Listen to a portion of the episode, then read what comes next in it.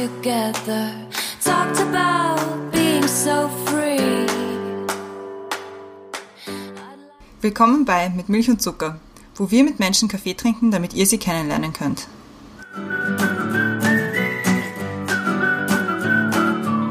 Wir sind wieder zurück bei Mit Milch und Zucker mit einer Special-Folge und deswegen rede ich jetzt auch gar nicht so lange und übergebe gleich an dich. Wer bist du und was machst du hier?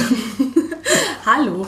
Ja, danke schön, dass ich die Folge übernehmen darf. Ich heiße Conny und ich bin schon mal bei Milch und Zucker gewesen. Und zwar war ich als Gast dabei zum Thema Scham. Und heute habe ich die Folge übernommen und werde die Moderation machen. Falls ihr die Folge von mir noch nicht gehört habt, ich bin Sexualpädagogin, Sexualberaterin und Beckenbodentrainerin in Wien und deshalb freue ich mich besonders über die heutige Folge, nämlich zum Thema Blut. Wieso Blut? Hm. Ganz einfach, als Sexualpädagogin kommen mir natürlich ganz viele Mythen entgegen zum Thema Menstruation. Mit denen befasse ich mich sehr oft und deshalb freue ich mich, dass ich heute als Gast dabei habe, die Annemarie von der Erdbewoche. Und wir werden uns heute mit dem Thema Blut befassen. Hallo, ich freue mich sehr, bei euch zu sein.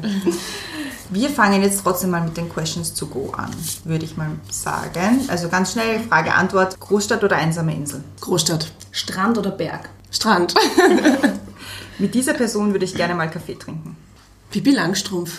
Das letzte Buch, das ich gelesen habe, war. Ich äh, lese immer sehr viele gleichzeitig. Tatsächlich von der Margarete Stokowski, wenn ich sie jetzt richtig ausspreche, untenrum frei äh, gelesen. Vor kurzem kann ich jeder und jedem weiterempfehlen. Inspiration hole ich mir von? Den vielen Frauen in meinem Umfeld, mit denen ich zu tun habe und ähm, die mich eigentlich jeden Tag inspirieren. Sowohl im Großen als auch im Kleinen. Früher wollte ich werden. Also es hat angefangen mit den klassischen Ballerina-Träumen. Dann äh, wollte ich Tagesschausprecherin werden, weil ich ähm, damals in den 80ern oder Anfang der 90er die Bläser von den tatsächlich Moderatorinnen immer so wahnsinnig cool fand. Kurze Erinnerung, ich meine Schulterpolster und knallige Farben.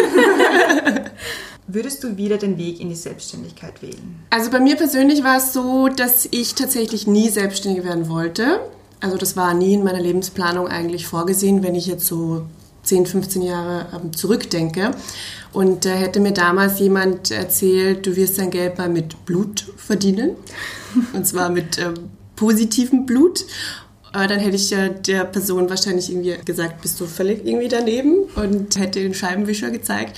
Aber ich bin sehr froh, dass ich diesen Weg gewählt habe und möchte eigentlich im Moment auch nicht zurück. Und es ist nicht für jede Person passend, glaube ich, auch dieser Weg oder dieses Leben des Selbstständigseins, weil es ist natürlich auch knallhart.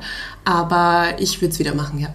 Bist du Feministin? Ja, klar. Genderneutrale Toiletten, ja oder nein? Also ich glaube, das Wichtigste an einer Toilette ist, dass sie sauber ist. Wer da drauf geht, ist, glaube ich, völlig irrelevant. Tasse oder Tampons? Also ich persönlich bin vor tatsächlich 2010, das heißt vor neun Jahren, auf die Menstruationskappe umgestiegen und habe da eher meine ersten Schritte in die Richtung ge gewagt, also auch wo die Erdbeerwoche gestartet ist. Da gab es ja auch diese Produkte noch überhaupt nicht in Österreich oder Deutschland verfügbar. Und wir sind auf das Produkt gestoßen und das ging es mir, so wie ganz vielen Frauen, die einfach da umgestiegen sind. Hey, das funktioniert. Das ist ein total cooles Produkt, das ist ein ganz anderes ähm, Lebensgefühl. Und äh, das war ein klares Zeichen, dass auch einfach diese Produkte Potenzial haben und dass sie einfach ein, ein ganz anderes Verhältnis eben zum Thema Menstruation und zur eigenen Blutung auch vermitteln können. Natürlich das ein oder andere Notfalltampon in der Tasche, dann aber bitte Bio, habe ich natürlich auch, ja.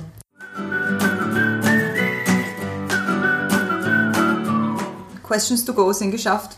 Erste Hürde ist überwunden. Wir werden auch gleich aufs Thema eingehen, aber zu Beginn haben wir unsere mit Milch und Zucker Einstiegsfrage und zwar, was ist oder war ein guter Kaffee für dich? Und da geht es jetzt nicht nur darum, wie der Kaffee geschmeckt hat, sondern auch in welcher Gesellschaft du ihn getrunken hast, ob der besonders schön war, ob das ein irgendein besonderer Anlass war oder ob es irgendwie eine Reise war, auf der du ihn getrunken hast. Schöne Frage. Ich habe schon sehr viel guten Kaffee getrunken, auch sehr viel schlechten, äh, weil ich ja aus Deutschland komme grundsätzlich, wo es ja sehr, wo es einem sehr oft Schloderwasser serviert wird. Äh, und bin tatsächlich auch, also ich wurde jetzt seit, äh, ich bin zum Studium nach Österreich gekommen und habe da auch die Kaffeekultur kennengelernt und mag das eigentlich ganz gerne, diese Kaffeehauskultur. Das äh, habe ich ein bisschen mit aufgenommen und adaptiert. Und ähm, wichtig bei Kaffee finde ich auf jeden Fall, dass er einfach Fairtrade ist. Ja, also dass einfach diese Komponente mit, wo kommt der Kaffee her Und kann ich ihn, kann ich ihn trinken, ohne dass er äh, dementsprechend noch größeren ethischen Ballast auf sich hat oder CO2 hat er sowieso, weil er natürlich nicht in unseren Breitengraden angebaut wird. Das ist mir ganz wichtig bei Kaffee. Ansonsten denke ich da gerade tatsächlich auch ähm, an einen Kaffee in meinem letzten Urlaub mit einem tollen Milchschaum. Es geht nichts über Milchschaum. Worauf bist du stolz? Ich glaube, mittlerweile kann ich und das ganze Team von der Erdbeerwoche auf ganz viele Dinge stolz sein. Und eine Zahl ist tatsächlich, dass wir die letzten Jahre es geschafft haben, dass wir mehr als 5 Millionen konventionelle Hygieneprodukte durch unsere Alternativen ersetzt haben. Und wow. das Schöne ist, dass, und das ist auch das Schöne an dem ganzen Thema, dass es natürlich ähm, nicht darum geht, was mache ich persönlich, sondern da haben einfach alle unsere Kundinnen dazu beigetragen und das ist die ganze Erdbewoche-Community. Und das ist einfach was Schönes, auch Verbindendes, was auch das Thema Menstruation einfach immer mit sich bringt. Weil wir sind sehr viel international unterwegs und ähm, es ist egal, ob das tatsächlich Wien, Berlin oder Delhi oder ansonsten irgendwie Südindien ist, wo wir auch schon unterwegs waren oder Kenia. Man bespricht mit allen Frauen die gleichen Themen und das hat wirklich was sehr Verbindendes und, und Schönes auch bei diesem Thema. Sehr schön. Apropos Erdbeerwoche, wie seid ihr auf die Idee gekommen und was macht die Erdbeerwoche genau? Ja, also wir sind, äh, Bettina Steinbrugger, meine Mitgründerin und ich sind aus der Nachhaltigkeitsszene eigentlich. Also wir waren beide aktiv im Bereich Corporate Social Responsibility, das heißt, hatten mit Unternehmen zu tun, die eben ihre Wertschöpfungskette zum Beispiel ökologischer gestalten wollten und denen einfach das äh, Thema Unternehmensverantwortung in Bezug auf Nachhaltigkeit wichtig war. Und wir hatten damals einen, eine Art äh, Mädels-Nachhaltigkeitsstammtisch und es wurde uns ein E-Mail aus fünf Quellen äh, zugeschickt, wo auf das Thema konventionelle Tampons und ähm, problematische Stoffe in diesen Tampons hingewiesen wurde, weil damals äh, gab es einen Test von Ökotest und der hat eben auf gewisse bedenkliche Stoffe hingewiesen. Und dann hatten wir in diesem äh, Mädels-Stammtisch mal besprochen, so, wieso haben wir, Ö ich Gänsefüßchen äh, hier mit Ökotanten noch nie über dieses Thema nachgedacht. Was ist in den Tampons und Binden drin und vor allen Dingen einfach in diesen Produkten, die wir an der empfindlichsten Stelle von unserem Körper tragen, an oder in und das natürlich für viele Stunden. Wieso haben wir doch noch nie drüber nachgedacht und das noch nie hinterfragt? Und haben da relativ lange drüber diskutiert und äh, sind dann relativ schnell auch auf einfach das Thema gekommen, naja, es handelt sich halt nach wie vor um ein Tabuthema. Und äh, das hat die Industrie einfach geschafft über Jahrzehnte, dass Frauen einfach diese Produkte nicht hinterfragen, dass sie in den Supermarkt gehen, diese Produkte kaufen und eben nicht drüber nachdenken, aus welchen Materialien sind diese Produkte gemacht, wo kommen die her, wer stellt die überhaupt her, ähm, was für Lieferdistanzen haben die zum Beispiel auch hinter sich.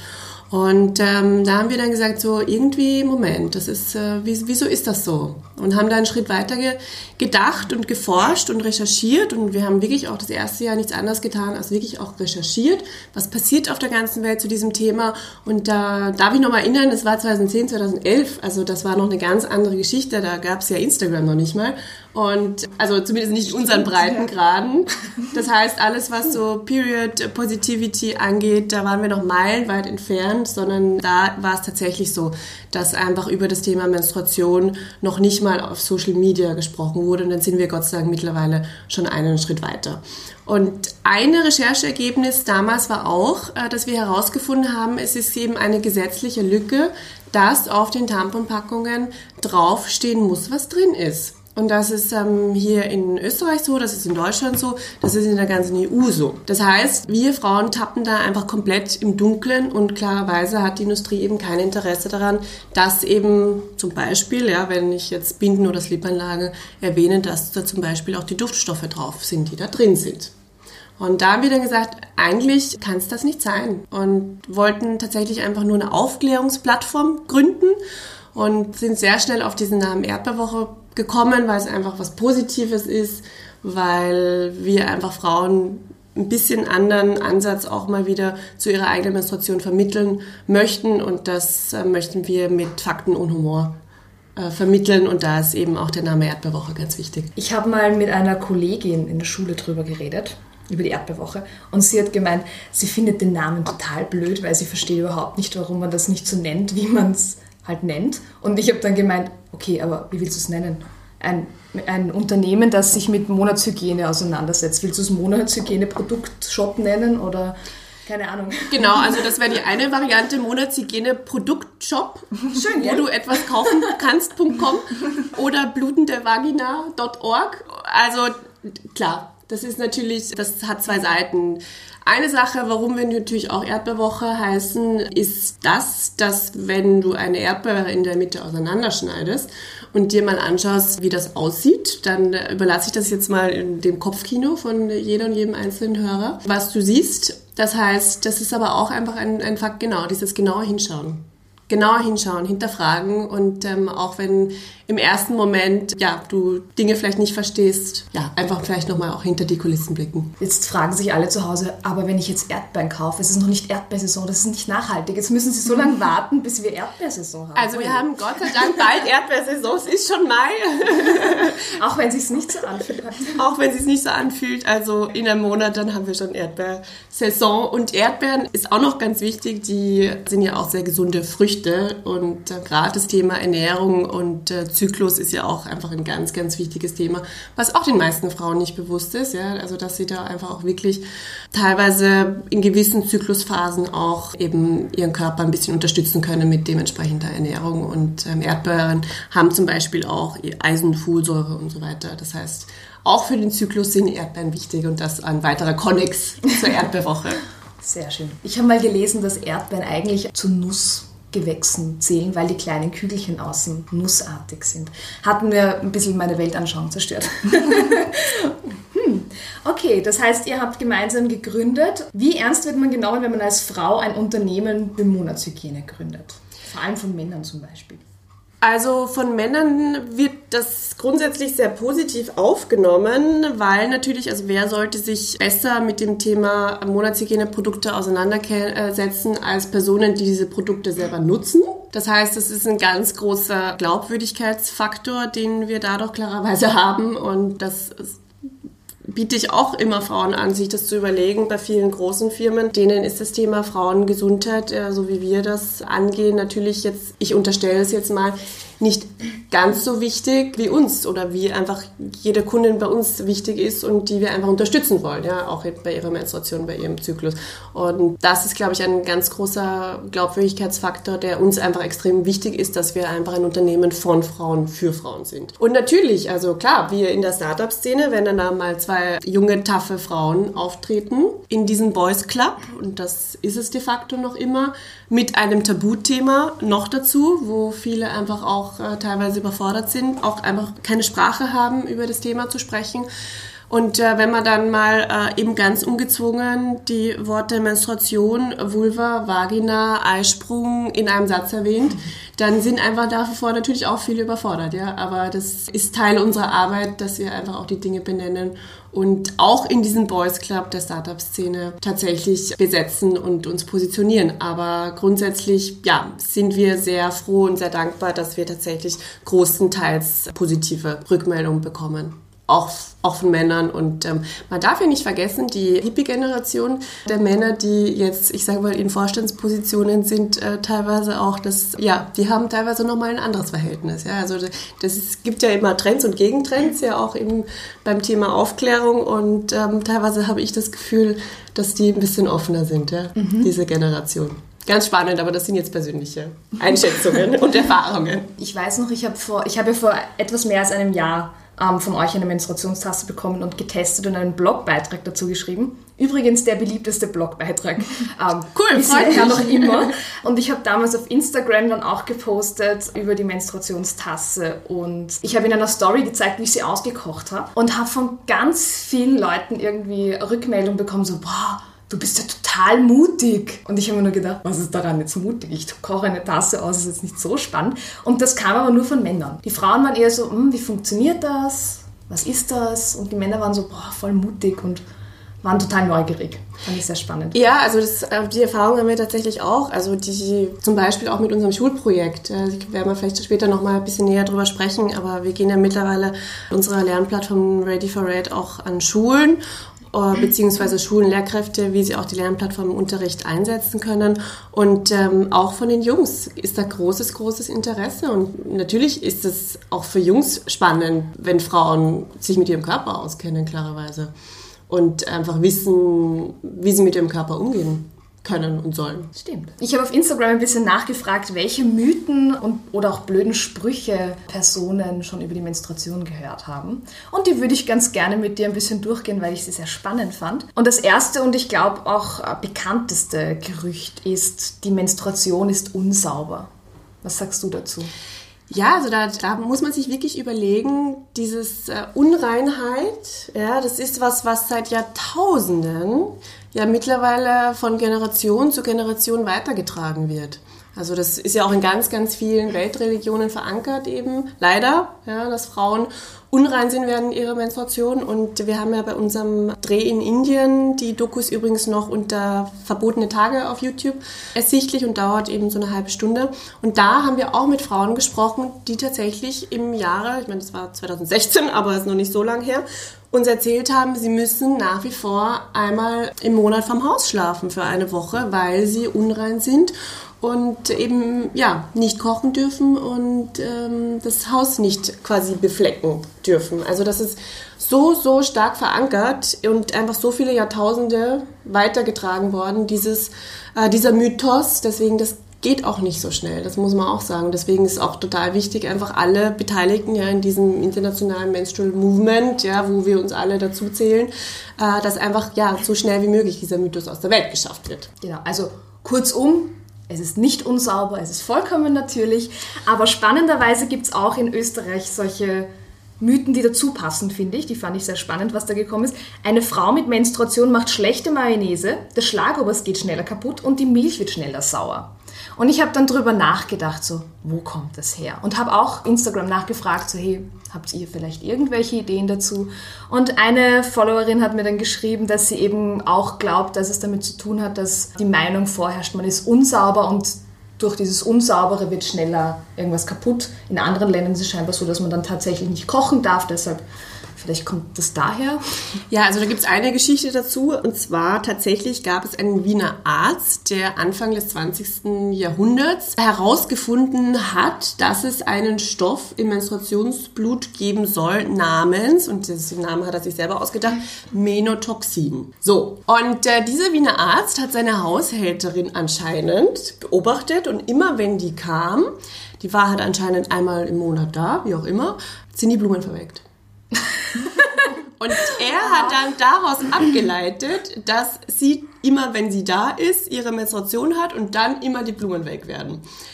Völliger Blödsinn. Das wurde von seinen Kollegen tatsächlich auch natürlich sofort widerlegt und äh, wissenschaftlich ist das halt genau null fundiert gewesen. Aber dieser äh, Mythos wurde tatsächlich weitergetragen und interessanterweise auch eben tatsächlich von einem ja, Arzt aus Wien. Und das kann ein Grund sein, damit einfach sich diese Mythen noch auch noch immer halten. Und vielleicht auch ein Kommentar noch dazu, eben auch zu dieser Unreinheit.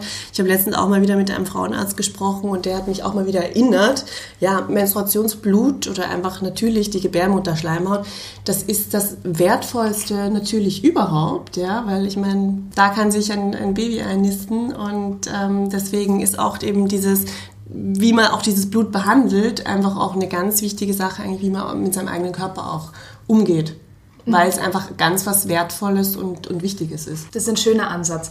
Ich merke das immer, wenn ich äh, Workshops in Schulen gebe zum, und, und mit den Mädchen arbeite und wir dann über den Zyklus sprechen, ist es wirklich jedes Mal so ein Wäh. Und ich merke auch bei Erwachsenen, dass ganz viele gar nicht wissen, was ist der Zyklus genau, was passiert da überhaupt und warum hat man die Menstruation überhaupt. Das ist auch sehr spannend. Dazu passend habe ich nämlich auch einen Mythos. man kann während der Menstruation nicht schwanger werden. Ja, also ich glaube, da bist du eh auch die perfekte Ansprechpartnerin dafür, dass dieser Mythos, weil du ja auch mit ganz vielen Jugendlichen arbeitest, leider gerade immer noch existiert. Und das ist nicht nur bei Jugendlichen, sondern das ist auch bei Erwachsenen.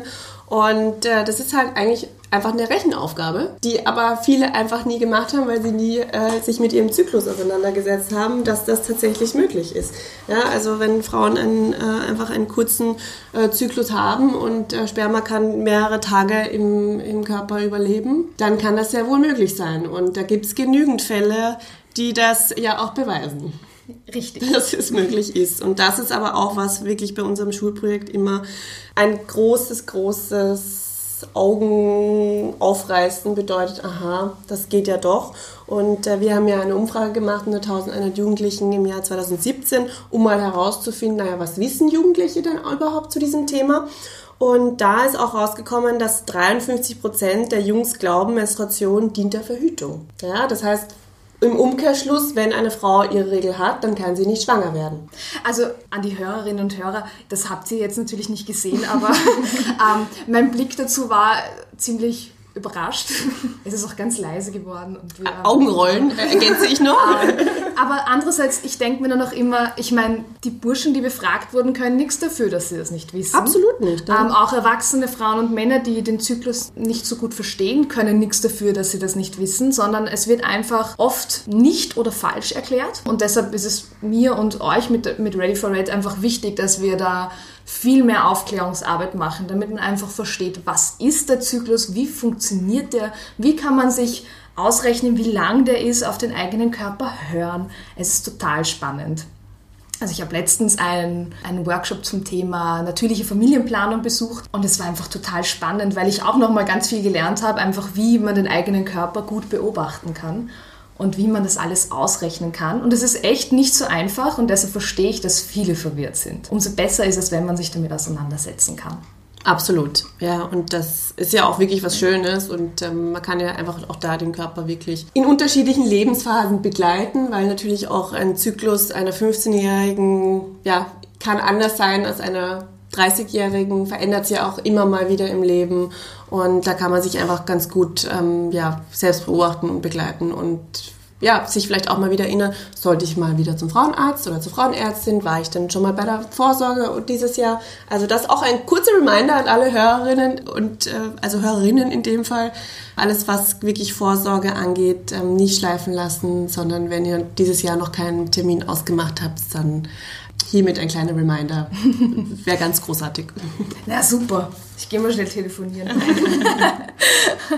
okay, ein anderer Mythos, der mir auch sehr am Herzen liegt, ist, das Tampon kann eine Jungfrau entjungfern. Der gute alte Mythos des Jungfernhäutchens. Ja, ähm, richtig. Richtig, genau. Ja, also ich, eine, eine Sache dazu, die ich gelernt habe, das Wort Jungfernhäutchen ist ja schon mal per se völliger Blödsinn. Richtig. Und in Schweden, glaube ich, ähm, wurde es jetzt schon offiziell umbenannt äh, in Scheidenkranz, was ich sehr schön finde eigentlich von der Bezeichnung her.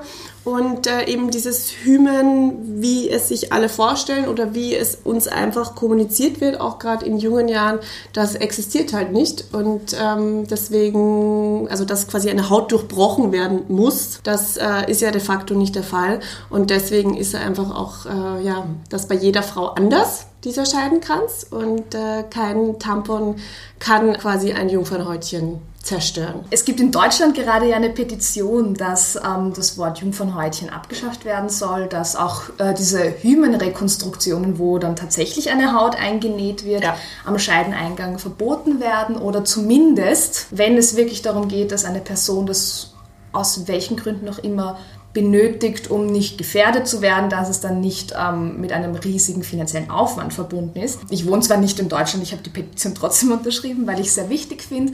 Insbesondere, weil es äh, auch aus sexualpädagogischer Sicht ganz spannend ist, dieses Jungfernhäutchen. Als würde das bedeuten, man hat zum ersten Mal Geschlechtsverkehr gehabt. Und das erste Mal als das riesige, arge Mysterium, das wehtun muss, ist sowieso wieder eine ganz andere Geschichte. Ich glaube, da könnten wir noch eine ganze Folge nur Absolut, dazu ja. aufnehmen.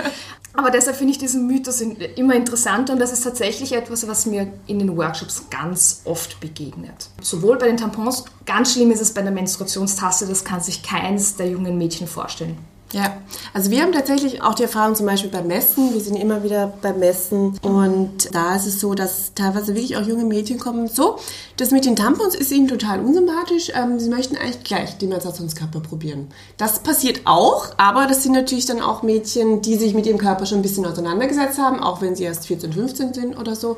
Aber klar, also auch in dieser Altersgruppe, eben das haben wir auch abgefragt bei der, bei der Umfrage, die natürlich komplett anonym war, äh, dass einfach 70 Prozent der Mädchen auch wirklich Binden benutzen. Und mhm. wenn ich mich zurückdenke an diese Zeit, ja, ich habe auch ähm, in der Anfangszeit einfach immer Binden benutzt.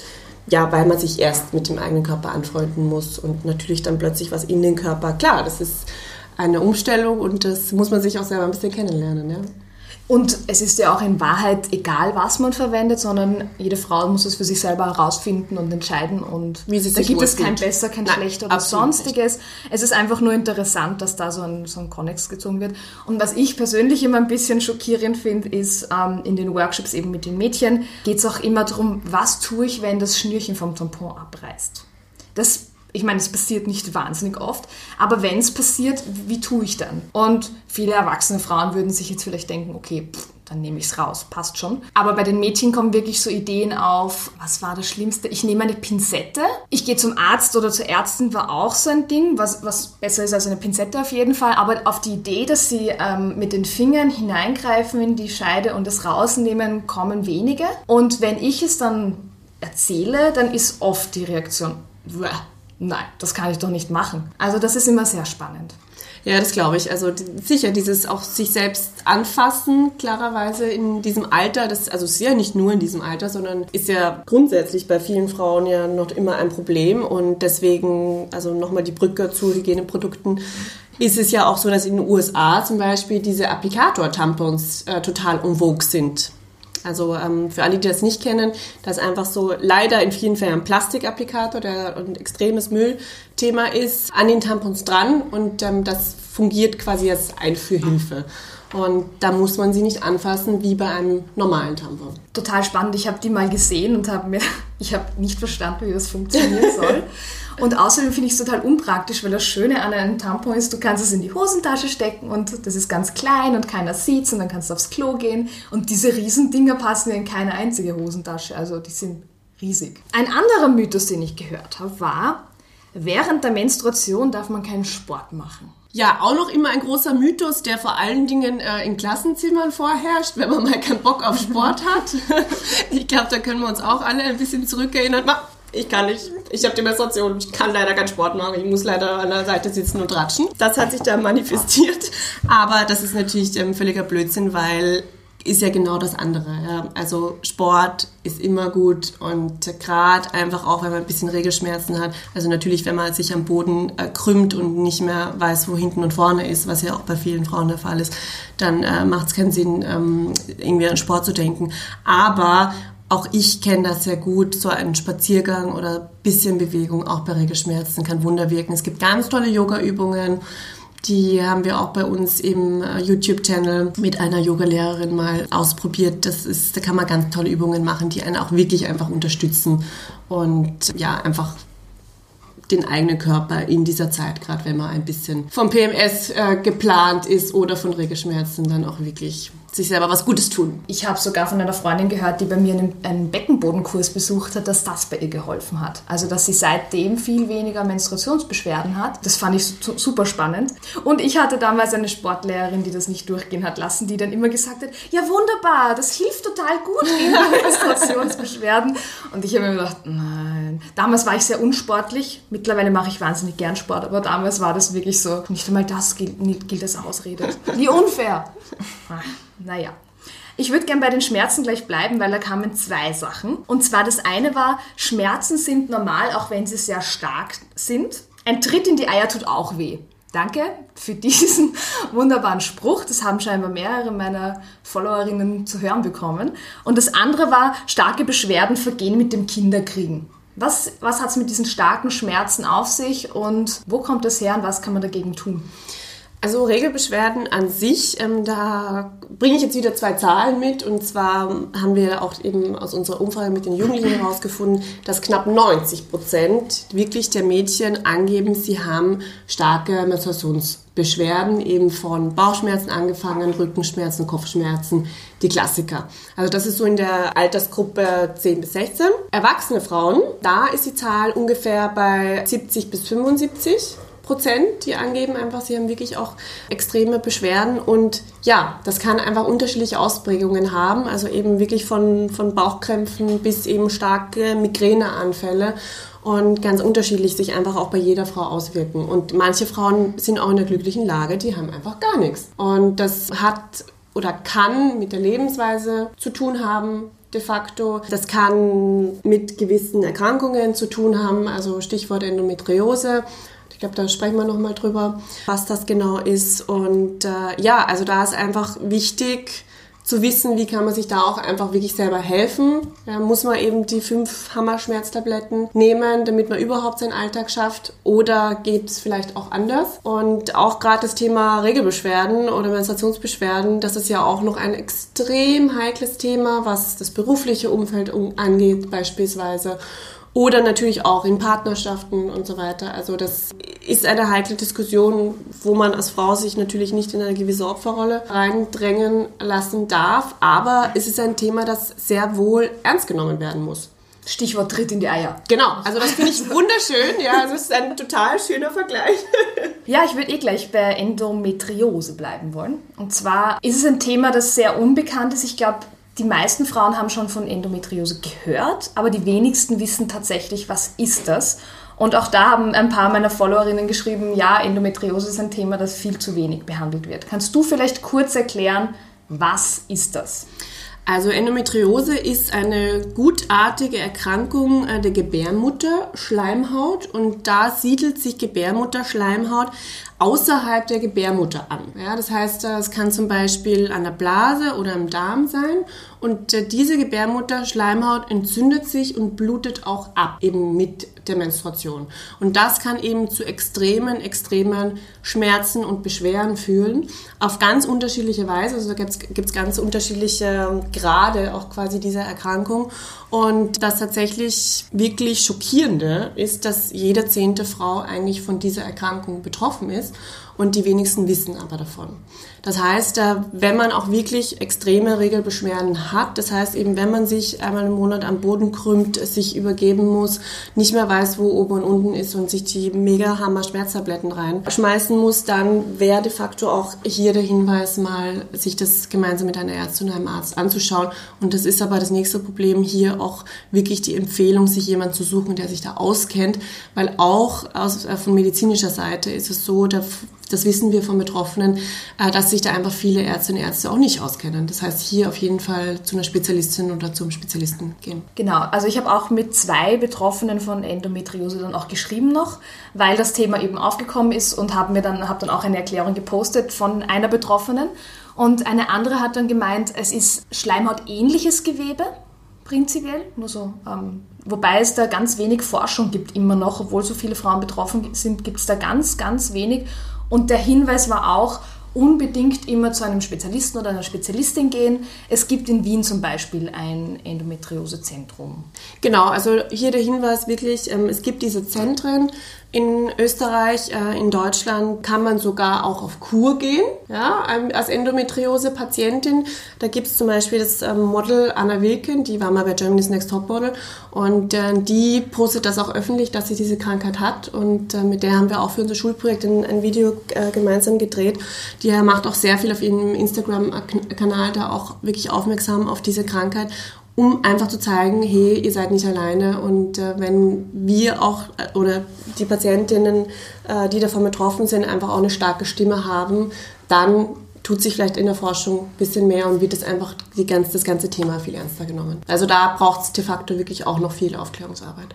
Auf jeden Fall, ja. Okay, das waren jetzt mal die größten Mythen, die ich gehört habe und, und zu lesen bekommen habe. Ich würde noch gerne weiter zur Menstruationstasse weitergehen, weil es auch hier Ängste und Mythen gibt.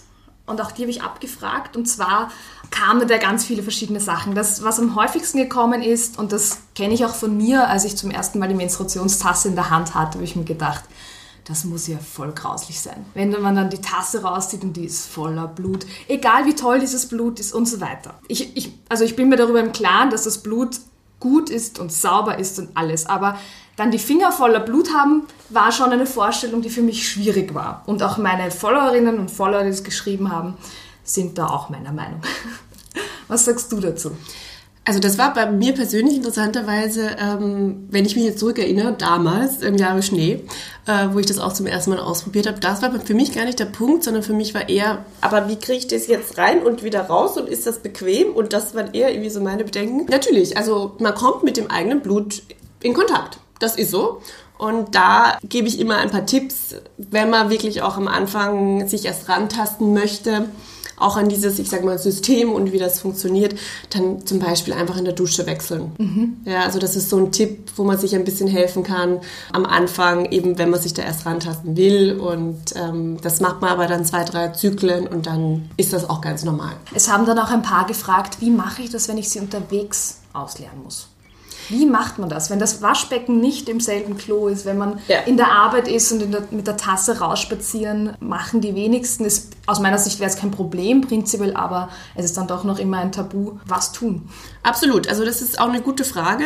Also die erste Geschichte ist die, und das ist auch Teil natürlich dieses Tabubruchs, äh, wenn man irgendwo ist, ja, und es gibt tatsächlich einfach keine Toilette, ja, wieso einfach nicht rausgehen und abwaschen wieder einsetzen? Genau. Ist es denn so schlimm auf einer Frauentoilette? Also das ist das Erste, wo man sich einfach selber fragen soll, ist das denn so schlimm? Oder da erinnere ich kurz an dieses Dealen von Tampons auf Frauentoiletten, wo eh jedem klar ist, also jede fünfte Frau hat in diesem Moment auf unserem Planeten ihre Menstruation. Punkt. Das kann man sich rein statistisch ähm, durchrechnen. So. Und deswegen auch auf Frauentoiletten völliger Schwachsinn, sondern ich habe die Regel, hast du vielleicht ein Tampon und that's it. Und wieso sollte es nicht auch mit der Menstruationskappe irgendwann so sein? Aber klarerweise ist es noch nicht und ähm, eben manchmal will man einfach auch quasi in dem Fall auch nicht, dass das jetzt alle wissen. Und äh, der erste Tipp ist immer, ähm, sich eine Behindertentoilette zu suchen. Da gibt es ein Waschbecken. Die muss es theoretisch überall geben. Ich sag mal theoretisch, in öffentlichen Gebäuden zum Beispiel. Der zweite Tipp ist, sich eine Wasserflasche mitzunehmen und mit dieser Wasserflasche, also die Kappe quasi zu entfernen und, ähm, und dann die Wasserflasche äh, de facto herzunehmen und die Kappe über den Klo auszuwaschen. Mhm. Ja, das ist noch eine andere Möglichkeit. Wer es noch einfacher haben möchte, äh, wir haben so Reinigungstücher, speziell für das Material von den Menstruationskappen. Das heißt, hier bitte keine Babytücher oder irgendwas verwenden. Das kann im schlimmsten Fall das Material schädigen, sondern da gibt es eben spezielle Tücher, die aber so äh, wie eine Art Feuchttücher wirken und mit denen einfach die Kappe abwischen und dann wieder einführen. So, und jetzt ist das Allerwichtigste, egal was man macht von diesen Varianten, immer noch Hände waschen. Das, diese persönliche Hygiene ist teilweise auch noch nicht angekommen. Betrifft auch das Tamponwechseln. Und auch wenn man es zu Hause macht. Genau. Also das ist ja dann ja. immer ja. der Fall. Genau. Mhm. Spannend. Ich habe dasselbe mal mit einer Freundin besprochen, die schon länger die Tasse verwendet und die hat gemeint, also im Notfall pinkelt sie drauf. Was sagst du dazu? Also das habe ich auch schon gehört, dass das äh, empfohlen wird. Ich würde davon abraten. Okay. Absolut. Ja, mhm. Also dann lieber nur mit Klopapier abwischen. Und ähm, das, diese Variante gibt es natürlich auch. Einfach mit Klopapier abwischen und dann wieder einführen. Und da ist einfach auch das Wichtigste, einfach Hände waschen davor. Mhm. Und deswegen aber Klar, es, es ist dann ein Thema. Das ist immer ein Vorteil der Menstruationskappe ist ja der, dass man die Kappe viel länger als ein Tampon tragen kann. Das heißt, bei mir persönlich stellt sich die Frage meistens nicht, weil ich tue die Kappe in der Früh reingearbeiten, komme am Abend nach Hause, mache den Wechsel und that's it. Und das heißt, für viele Frauen, die jetzt ich sag mal, normale Blutung haben, eben ist das dann eh easy.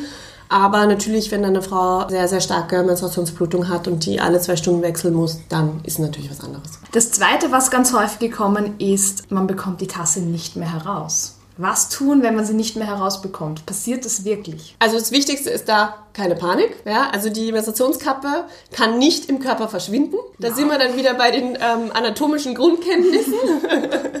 und äh, da ist es einfach so, dass viele Frauen verkrampfen sich gerade am Anfang. Und dieses Verkrampfen kann eben dazu führen, ja, dass die Kappe tatsächlich einfach schwieriger wird zum Entfernen. Top-Tipp in die Schanzenhocke gehen, sich also wirklich hinhockeln Mhm. Und dadurch drückt quasi auch der Beckenboden einfach die Kappe auch automatisch ein bisschen nach unten. Also da, da geht dann ein Zentimeter, ist sie dann weiter unten und dann ist ein bisschen Fingerfertigkeit ähm, gefragt. Aber es ist wirklich so, dass man ja auch mit der Zeit ja Muskeln bekommt. Das ist ja auch total spannend. Da gibt's ähm, auch eine Studie, die herausgefunden hat, by the way, ich schweife kurz ab, äh, dass Frauen, die eine Menstruationskappe benutzen, dass sich quasi das Sexleben seit der Nutzung auch verbessert hat, weil man eben gewisse Beckenbodenmuskeln anders aktiviert oder anders spürt äh, als davor. Und das ist auch ganz spannend. Vielleicht kann das eine, die eine oder andere Hörerin auch tatsächlich bestätigen. Äh, das war eine Studie, ich glaube, die kam irgendwo aus dem Norden, also ganz spannend.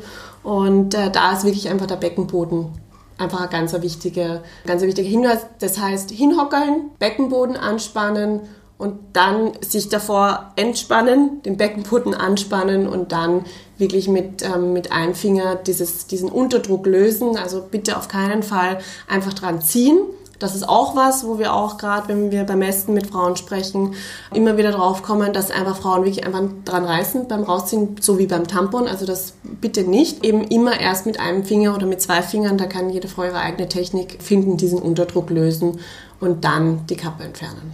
Mhm. Von wegen dieser Studie, die du gerade erwähnt hast, finde ich sehr spannend. Als Sexualberaterin natürlich mein Thema. Wahrnehmung während des Geschlechtsverkehrs. Ich glaube, das hat einerseits natürlich was mit Beckenboden zu tun, der dadurch trainiert wird und man viel mehr wahrnehmen kann. Aber andererseits, glaube ich, liegt es auch daran, dass man sich beim Einführen der Menstruationstasse ja den Finger in die Scheide steckt und dadurch die Empfindungen ganz anders werden. Das heißt, auch zum Beispiel in der Beratung, wenn eine Frau zu mir kommt und sagt, sie spürt beim Geschlechtsverkehr wenig in der Scheide, ist eine Übung, die man vorschlagen kann, je nachdem natürlich, also es kommt immer auf die Frau an, dass sie ihre eigene Scheide exploriert, das heißt, dass sie sie wirklich abtastet mit den Fingern, weil dann eine Vernetzung zum Gehirn stattfindet. Das heißt, dass sie dann wirklich mehr Wahrnehmung hat, mehr spüren kann. Und ich glaube, das ist ähm, so der, der Punkt, warum das viele Frauen bei dieser Studie angegeben haben. Total spannend, ja. Mhm. Und das muss ich kurz nachfragen. Du hast gesagt, wenn man sich hinhockelt, muss man den Beckenboden anspannen oder entspannen? Also äh, das Entspannen davor, ja, also keine Panik, es wird also, rausgehen, mhm. das ist wichtig. sich dann äh, kurz mal durchatmen, wenn man eben das Gefühl hat, man mag verkrampft und wow. Dann hinhockeln und dann den Beckenboden anspannen. Mhm. Und dann wirklich merkt man eh, dass die Kappe sowieso automatisch äh, eben weiter nach unten geht. Wenn das immer passiert, dann würde ich auch empfehlen, mal auf eine andere Kappe de facto umzusteigen. Das Gegenteil, also der Gegenteilmythos, den ich bekommen habe, war, die Tasse fällt, fällt von selbst heraus. Das habe ich tatsächlich noch keinen Fall gehabt, wo das passiert ist. Also wenn, dann kann es sein, dass die Kappe einfach viel zu klein ist. Ja, und wenn man da irgendwie aufs Klo geht und quasi falsch presst, ja, dass die dann, dass man die automatisch mit rauspresst, das ist das Einzige, was ich mir vorstellen kann. Sonst habe ich das persönlich von unseren Kunden noch nie gehört. Als Beckenbodentrainerin muss ich jetzt kurz anmerken, am Klo soll sowieso nicht gepresst werden. Guter Punkt. Bitte nicht pressen. Ich weiß, dass es jetzt für viele ein bisschen verwirrend sein könnte, ähm, auch in den Kursen, wenn wir zum Thema Pressen auf der Toilette reden, kommt ganz oft, ja, aber wie soll das sonst funktionieren? Da gebe ich immer den Tipp, wenn es zum Beispiel beim, wirklich beim Harnlassen das Problem gibt, dass man pressen muss, damit es rausfließt, dann am besten einfach aufs Klo setzen, sich Zeit nehmen und ganz laut machen. Und wer sich nicht sicher ist, ob man presst gerade, kann mal versuchen, am Klo zu pfeifen oder zu summen. Hat zwar bei einer Freundin von mir dazu geführt, dass ihr Mann dann reingekommen ist, weil er dachte, dass sie nach ihm pfeift.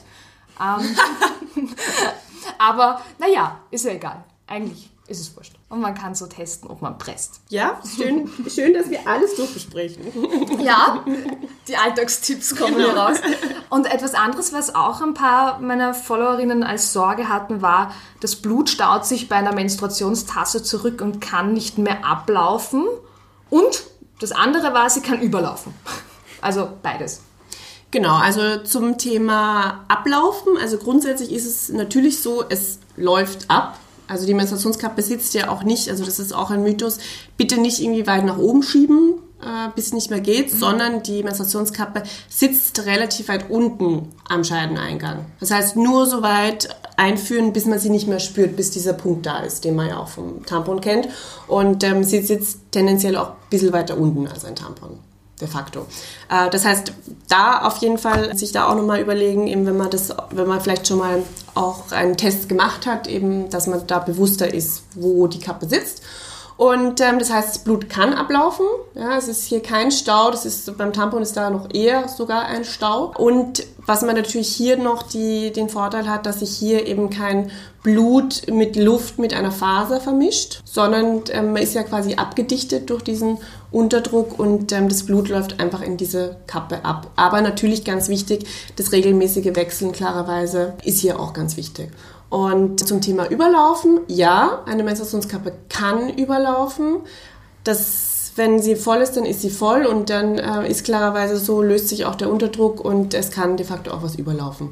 Also das ist auch so, dass, das heißt, äh, es ist nicht der Fall, dass die Kappe voll wird und es staut sich alles nach oben, sondern sie würde überlaufen, was klarerweise dann einfach auch was Natürliches ist und das merkt man dann. Das heißt, auch wenn man sich da am Anfang noch nicht sicher ist, einfach mal eine Slipanlage dazu, ähm, da bitte auch wieder Bio achten oder eine Stoffslipanlage zum Beispiel und da kann man sich dann am Anfang ein bisschen helfen, wenn man noch nicht ganz weiß, eben wie viel blutet man denn wirklich, weil das wird einem halt präsentiert mit der Menstruationskappe. Spätestens dann weiß man es, das stimmt. Genau. okay, und der letzte Mythos über die Menstruationstasse. Frau darf damit keinen Handstand machen. Ja, das ist auch ein ganz schöner Mythos. Also ich ähm, kenne die wenigsten Zirkusartistinnen, die ungefähr fünf Stunden pro Tag äh, im Handstand verbringen. Das ist, glaube ich, eher äh, nicht so der Fall. Wenn man mal dazwischen Yoga macht und Handstände macht, das kann man natürlich machen, weil auch das Menstruationsblut, das ist ja nicht wie flüssiges Blut, sondern das ist ja dickflüssig, das sind ja Gewebereste dabei. Das heißt, wenn man da sich mal ein paar Minuten in Handstand stellt, ähm, ist das keine Dramatik. okay, also ich kann keinen Handstand, deshalb habe hab ich noch nie drüber nachgedacht. Aber ich fand die Frage und, und den Mythos sehr spannend. Auf die Idee wäre ich nämlich nicht gekommen. Okay, jetzt haben wir alle Mythen durch und jetzt ist für mich schon noch die Frage, was können wir tun, um diese Mythen loszuwerden. Ich weiß, es geht jetzt nicht von heute auf morgen, aber was können wir alle tun? Also ich glaube, da tust du schon sehr viel als Sexualpädagogin im Bereich Aufklärung und das ist für uns auch ganz wichtig und deswegen haben wir auch unser Schulprojekt Ready for Red angefangen, wo wir einfach die, wirklich die nächste Generation schon empowern und einfach diese Mythen schon in der nächsten Generation entlarven und das betrifft klarerweise die Mädchen, aber eben auch die Jungs. Und was ich sehr, also das möchte ich jetzt wirklich hervorheben und loben, weil ich natürlich Ready for Red auch verwendet habe, mir angeschaut habe und auch in den Klassen schon verwendet habe.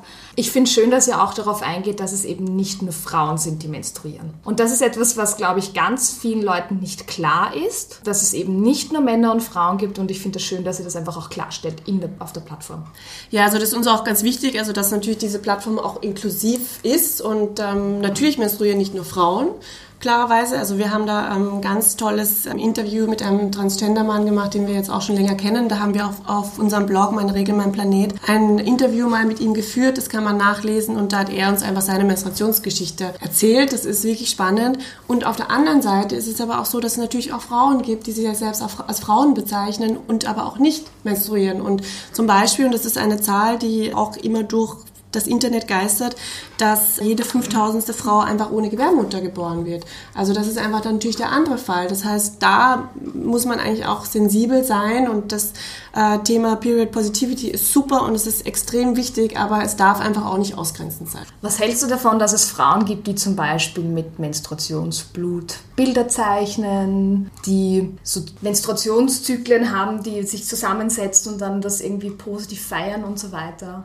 Was Wunderschönes. Es ist was Wunderschönes. Also das, ähm, es gibt ja auch Frauen, die das Blut ihrer Menstruationskappe, und da haben sie es ja schon gesammelt, präsentiert, auch zum Blumendüngen verwenden. Ja? Also auch für den Garten. Das ist äh, eine ganz schöne Bewegung und why not? Und je mehr auch da passiert und glaube ich, je mehr wir alle in unserer Gesellschaft auch eben das Thema Blut sehen. Ja, also Stichwort blaues Blut in der Werbung, wo gewisse äh, Hersteller eben immer blaues Blut oder blaue Flüssigkeit auf Binden geschüttet haben, hat ja auch dazu geführt, dass gewisse Männer glauben, dass äh, Menstruationsblut einen Blaustich hat. Also das darf man ja auch nicht äh, vergessen, was das alles mit uns macht und äh, wie einfach das, der, wirklich dieses Blut an sich dargestellt wird in unserer Gesellschaft. Und deswegen, je, wer, je mehr wir damit in Kontakt kommen, desto besser. Und deswegen gibt es da ganz, ganz tolle Künstler, Künstlerinnen auf der ganzen Welt, die sich damit auseinandersetzen. Und ähm, natürliche Farbe, großartig. Das ist auch der Grund, warum die Plattform Ready for Red heißt, oder? Genau. Für unser Schulprojekt Ready for Red ähm, suchen wir auch gerade eben Lehrkräfte und Pädagoginnen und Pädagogen, die auch Lust haben, mit der Plattform zu arbeiten. Das heißt, wenn ihr Lehrkräfte kennt oder ähm, Leute, wo ihr denkt, das äh, wäre ganz wichtig, dass die auch in ihren Jugendgruppen oder in der Jugendarbeit das Thema Menstruation vermitteln wollen, dann gerne bei uns melden und wir freuen uns sehr. Kann ich sehr empfehlen. Also die Online-Plattform ist auch sehr jugendlichen nah, einfach weil es jetzt nicht irgendwelche Arbeitsblätter sind, die man dann austeilt und dann beschriften sie den Uterus oder so, sondern sie können wirklich online etwas machen. Sie können das dann auch zusätzlich später noch am Handy verwenden und nochmal extra anschauen und Sachen durchmachen. Und es ist wirklich sehr interaktiv und mir gefällt es sehr gut. Das freut mich total. ja, es sind über 70 Tools in der Plattform und ähm, wir haben über ein Jahr daran gearbeitet und es waren auch wirklich über 500 Personen einfach beteiligt, von Jugendlichen, von Gynäkologinnen, von Sexualpädagoginnen, die einfach mitgearbeitet haben, damit das Werk jetzt so steht, wie es steht. Und wir haben eben ja, viele tausende Jugendliche schon aufgeklärt mittlerweile und das soll natürlich noch viel mehr werden. Apropos Jugendliche, ich habe auch gesehen, dass ihr im März 150 Stoffbinden für Mädchen in einer Schule in Uganda zur Verfügung gestellt habt. Wieso ist das überhaupt wichtig und also wie seid ihr auf die Idee gekommen und warum macht ihr das? Also wir machen ja immer wieder internationale Projekte, soweit wir können. Äh, da gibt es riesiges Potenzial noch. Und ja, man muss sich einfach, ich habe Indien schon erwähnt, überlegen, in vielen anderen Ländern ist das Thema einfach noch viel, viel stärker tabuisiert. Und es gibt hier auch Zahlen, zum Beispiel aus Kenia, die herausgefunden haben, dass Mädchen bis zu fünf Jahre an Schulbildung verlieren, weil sie sich keine Menstruationsprodukte leisten können, deswegen zu Hause bleiben.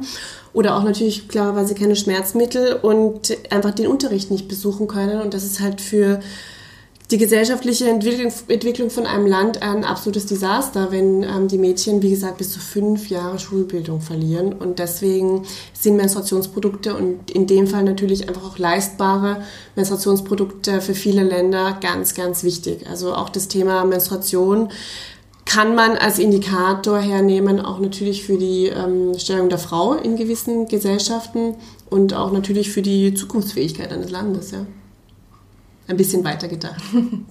Und äh, das war ganz eine tolle Schule, ein ganz ein tolles Projekt, die uns angeschrieben haben. Und dann haben wir gesagt, ja, natürlich unterstützen wir das in, im Rahmen unserer Mittel und freuen uns immer sehr und haben ganz tolle Rückmeldungen bekommen, auch von den Mädchen. Und das ist ein ganz, ganz wichtiger Bereich, der auch in Zukunft sicher auch von unserer Arbeit nochmal mehr Zeit einnehmen wird. Sehr schön. Das heißt, ihr habt auch neue Pro Projekte in die Richtung geplant. Genau. Gut, das heißt, wir haben jetzt über Uganda gesprochen. Gibt es auch in Österreich zum Beispiel Mädchen und Frauen, die keinen Zugang zu Menstruationsartikeln haben, zum Beispiel aus finanziellen Gründen? Ja, also grundsätzlich ist es so, dass äh, das Thema Period Poverty, das ja auch in vielen Medien gerade die letzten Monate sehr präsent war, natürlich auch in Österreich eine Dimension hat. Das heißt, ähm, es gibt genügend Frauen, die jeden Cent zählen müssen, um äh, ihre Familie durchzubringen. Und wenn man sich das mal grundsätzlich durchrechnet, wie viel Geld eine Frau in ihrem Leben ausgibt für Menstruationsprodukte, dann ist das schon einiges. Also das sind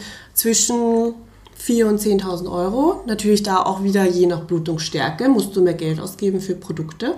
Und das heißt, dieser ökonomische Aspekt an sich des Themas Menstruation, der ist halt auch noch nicht vielen bewusst. Ja? Da haben wir einmal das Stichwort Tamponsteuer. Da könnte man, glaube ich, auch noch mal fünf Stunden drüber reden, aber da geht es einfach darum, äh, warum sind Hygieneprodukte mehr besteuert als zum Beispiel Nahrungsmittel. Und da gibt es in ganz vielen Ländern schon Initiativen, wo einfach gar keine Steuer mehr auf Hygieneprodukte aufgesetzt wird. Und auf der anderen Seite ist natürlich auch die Preise an sich der Produkte. Und wenn wir gerade an Jugendliche wieder denken, dann gibt es auch schon Initiativen, zum Beispiel aus New York, die, wir haben dann nämlich interessanterweise die ähm, Finanzstadträtin von New York getroffen, eine ganz, ganz tolle Frau, und die hat das durchgebracht, dass es gratis äh, Tampons und Binden an den Schultoiletten gibt, das heißt in Schulen, in Obdachlosenheimen und in Gefängnissen. Und das ist eine ganz tolle Initiative. Und USA ist ja nach wie vor immer noch zehn Jahre voraus, Österreich, also ich hoffe, in ein paar Jahren haben wir das dann auch hier und auch tatsächlich immer mehr Unternehmen, aber auch öffentliche Organisationen, Unis und so weiter fragen uns auch an und sagen, ja, wir finden das wichtig und wenn Klopapier am Klo zur Verfügung gestellt wird, dann sollten das eigentlich auch Monatshygieneprodukte sein. Man stelle sich mal vor, man müsste sein eigenes Klopapier mitbringen in die Schule. Ja, genau das. Wie finanziert man das? Klar, die Finanzierungsfrage ist eine ganz wichtige Frage, aber das ist halt dann auch wieder die Sache, wie viel ist dem Staat Frauengesundheit wert. Und wir reden hier um nichts weniger als um die reproduktive Gesundheit einer Gesellschaft, die gefördert werden soll. Was hältst du von der Idee, dass jedes Mädchen, jede Frau eine Menstruationstasse bekommt? Wenn sie es möchten, natürlich. Das wäre natürlich auch eine schöne Idee, wenn natürlich öffentlich äh, gefördert jedes Mädchen ihr Starter-Package bekommen wird mit diesen Produkten, die sie gerne verwendet. Ja, why not? Natürlich. Auch eine gute Idee. Wäre auch vom Nachhaltigkeitsfaktor nochmal noch mal schöner.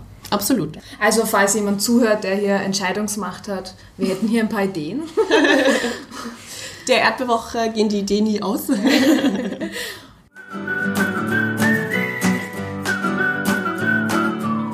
Gut, liebe Annemarie, jetzt haben wir doch schon einige Zeit lang geredet und wir sind am Ende unserer Fragen. Gibt es noch irgendwas, was dir noch auf der Seele brennt, was du noch sagen möchtest, was du den Hörerinnen und Hörern noch mitgeben möchtest? Ja, also wir suchen natürlich immer äh, Erdbeerwoche Botschafterinnen auf allen Kanälen, das heißt ähm, Social Media Kanäle. Bei Fragen zum Thema Menstruationskappe könnt ihr euch auf jeden Fall an uns wenden.